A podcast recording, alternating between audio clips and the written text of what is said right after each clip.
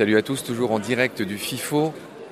Je suis toujours dans le coin des associations et là je suis tombé sur une asso qui s'appelle AOC, comme appellation d'origine contrôlée, sauf que ça ne veut pas dire appellation d'origine contrôlée. Je suis avec Jean-Louis, qui est le fondateur d'AOC. Jean-Louis, que veut dire AOC Alors je ne suis pas le fondateur, mais c'est pas grave. J'ai remonté l'association. Ça veut dire Alliance des opposants à la chasse. Donc, on a réussi à fédérer 40 associations et pas des moindres, avec France Nature Environnement, Aura, Fondation Bougie de Bardot, L214, etc. Et nous sommes une opposition démocratique et nous travaillons avec des parlementaires parce que, par définition, pour que les choses changent, il faut que la loi change. Voilà. Donc, personnellement, alors il y a un tas de personnes qui sont à l'AOC, qui sont spécialisées, des éthologues, des écologues, euh, des naturalistes, euh, des anciens chasseurs, des gardes, des rangers, etc. Moi, je suis garde, chasse, pêche et, forêt. Et en plus, tu sièges à la commission loup, dont on parlera dans un instant. Voilà, je, siège en préfecture, en commission départementale de la chasse et de faute sauvage. On n'est pas du tout contre les chasseurs, on est opposé à la chasse telle qu'elle est en France, d'autant qu'elle fonctionne selon la loi de Pétain de 1941, qui n'est pas forcément une loi, démocratique, c'est ce qui leur donne la puissance. Il faut le savoir. Et je siège à la commission loup, et il y a des choses que les... Attends, attends excuse-moi Jean-Louis. On va parler de la commission loup dans, un instant. Mais moi, je voudrais d'abord que tu nous expliques pourquoi cette vieille loi qui date de Pétain euh, est mauvaise selon toi. J'aimerais que, voilà, en quelques phrases, tu nous expliques bien pourquoi. Alors, en 89, le droit de chasse est attaché au droit de propriété. En 1840, la loi chasse qui perdure encore aujourd'hui dans ses grandes lignes. Et en 1941, Pétain a créé des structures pour installer un pouvoir fort, autoritaire, pas démocratique du tout, et il a créé la fédération des chasseurs et il a décidé que le gibier était confié aux chasseurs. Ce qui fait que dans les instances, comme ça loi existe toujours, les chasseurs sont statutairement majoritaires.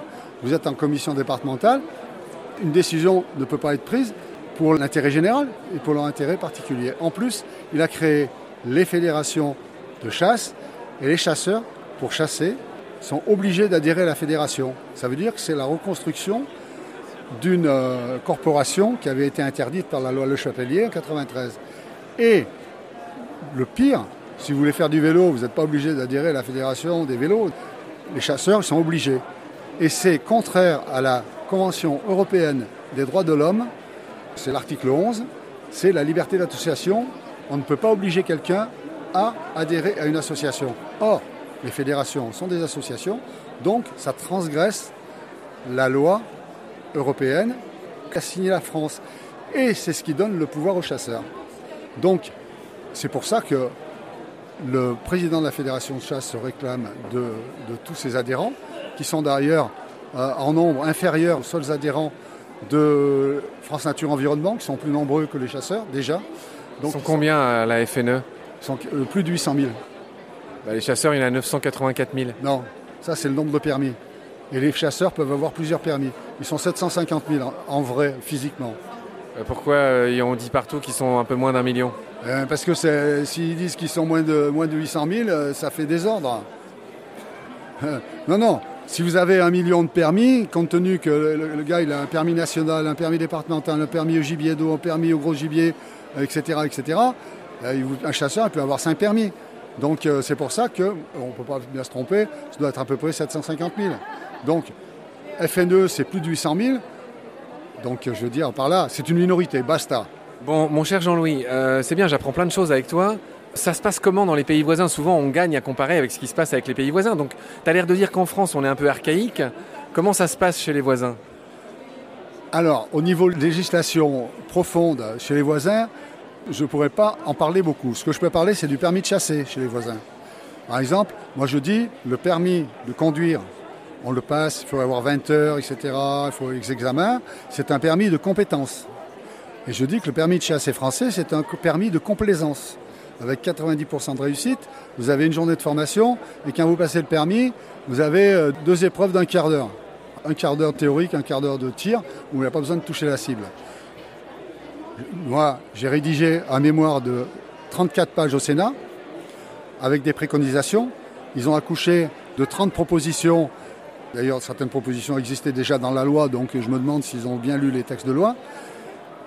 On a proposé un permis, le permis qui se passe sur un an, avec trois ans de probation, équivalable trois ans, qu'il faut repasser des épreuves. Les gens passent devant un jury de quatre personnes issues des instances de formation dans plusieurs domaines, la législation, la connaissance de la faune, la flore, etc. Et il reste une heure et demie à être interrogé par quatre spécialistes des choses. Après, il doit une épreuve de tir. Là, ils disent il faut apprendre aux chasseurs à tirer. Moi, je suis inquiet, franchement.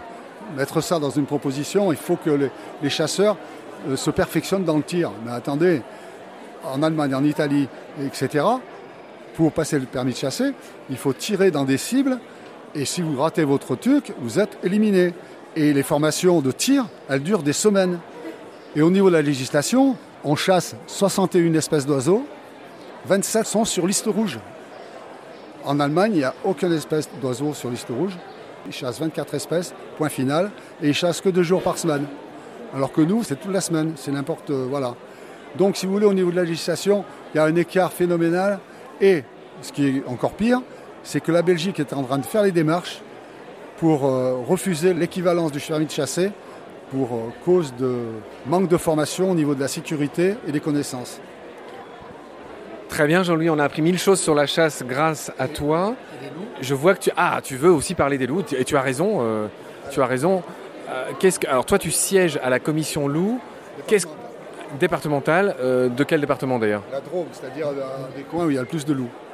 D'accord, donc tu vas nous raconter ça. Qu'est-ce que tu voulais, sur quoi tu voulais mettre l'accent concernant ces commissions C'est le fait qu'on est statutairement euh, inférieur. Effectivement, il y, a, la Chambre d'agriculture, il y a les paysans, il y a les forestiers, mais chaque instance, comment dirais-je, argumente pour son intérêt personnel. Les chasseurs, c'est pour chasser, les exploitants forestiers, c'est pour le bois, les agriculteurs, c'est pour l'agriculture. Nous, sur 25, on n'est que deux d'associations de protection de la nature, on est les seuls à défendre l'intérêt général. Donc ces commissions, elles sont complètement déséquilibrées. Ça devient des chambres d'enregistrement. En plus, la législation a changé. Avant, on ne pouvait pas sortir ces, terres de la chasse. Maintenant, on peut, mais c'est les préfets qui le faisaient. Et eh bien, depuis un an, ils ont passé un, un règlement. Maintenant, il faut s'adresser à la fédération de chasse. La chasse, c'est un millefeuille de conflits d'intérêts. Et donc ça ne peut pas fonctionner de façon démocratique. Et c'est pour ça que les gens sont très remontés. Quoi. Très bien Jean-Louis, je pense qu'on a bien compris tout ce que tu as dit. Est-ce que tu m'autorises à quitter ton stand pour aller me, déshydrater, m'hydrater? Oui, bien sûr, on parlera du loup une prochaine fois. Ah, tu voulais me parler du loup? Je voulais simplement dire une chose sur le loup. Je siège en commission loup. Les éleveurs, ils ont le droit de demander des tirs létaux quand leurs troupeaux sont menacés, à condition qu'ils mettent les protections. Les contrôles de protection sont très difficiles. Et ensuite, il y a des études, plusieurs études fiables. On s'est aperçu que quand on tire, quand on tue des loups, il y a plus de prédation.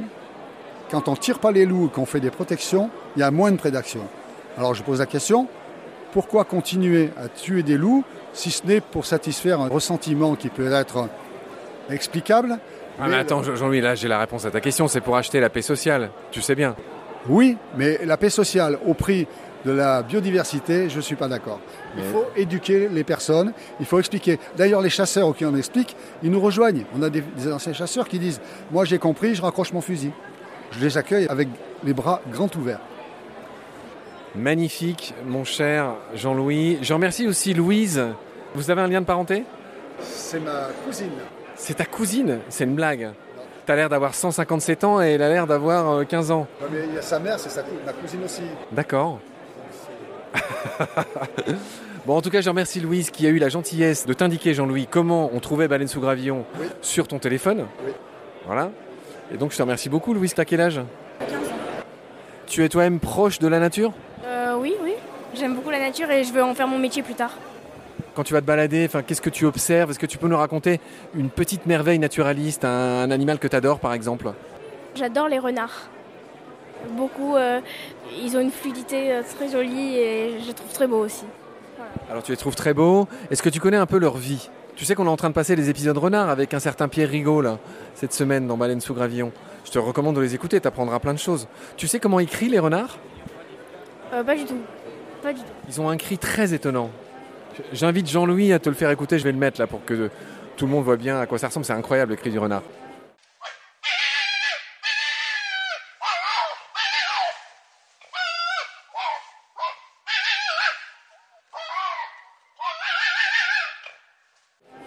Bon bah écoute Louis, je te remercie beaucoup de nous avoir accueillis sur ce stand avec ton fameux cousin qui vient de coller le- l'autocollant de Ballet sous Gravillon sur son téléphone. Et donc voilà, donc c'était euh, en direct de l'AOC. Je poursuis ma route dans les travées du festival de Ménigout. T'as vu, ça rime. C'est dingue. Salut Louise. Salut Marc. Salut Jean-Louis. Salut Marc, je te remercie et je vais écouter ces podcasts parce que je suis maintenant programmé sur mon iPhone grâce à Louise. Bah, je vous remercie tous les deux. À très vite les amis.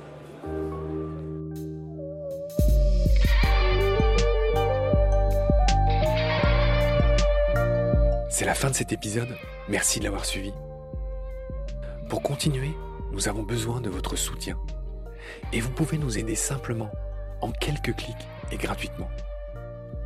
Il suffit par exemple d'utiliser le moteur de recherche solidaire Lilo. Ainsi, chacune de vos recherches sur Internet générera des gouttes qui seront reversées au projet de votre choix, comme Baleine sous gravillon par exemple. Vous pouvez par ailleurs vous abonner à nos podcasts comme d'habitude, partager les liens, devenir adhérent de l'association BSG ou encore faire un don sur Helloasso ou sur Tipeee. Grand merci par avance. Je remercie tous mes équipiers pour leur aide précieuse. Je vous retrouve bientôt pour de nouveaux épisodes. Et d'ici là, prenez soin de vous et de ce qu'il y a autour de vous. Merci. À bientôt.